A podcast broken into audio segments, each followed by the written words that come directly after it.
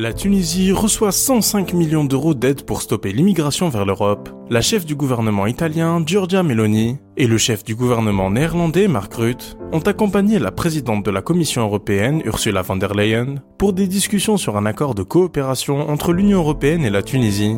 L'Europe compte sur la Tunisie pour stopper le flux des migrants clandestins sur le vieux continent. De son côté, la Tunisie traverse une période économique difficile. Le deal est donc simple, l'Europe paye, la Tunisie joue aux gendarmes. Les dirigeants européens sont arrivés à signer un accord avec la Tunisie, un accord composé de cinq piliers. La stabilité macroéconomique, le commerce et les investissements, la transition énergétique verte, le rapprochement entre les peuples, la migration et la mobilité. C'est ce qu'indique le communiqué de la Commission européenne. Bruxelles prévoit de livrer d'ici à l'été prochain des bateaux, radars mobiles, caméras et véhicules à la Tunisie pour l'aider à renforcer le contrôle de ses frontières maritimes et terrestres. L'Europe promet également d'octroyer dès cette année une enveloppe de 105 millions d'euros à la Tunisie.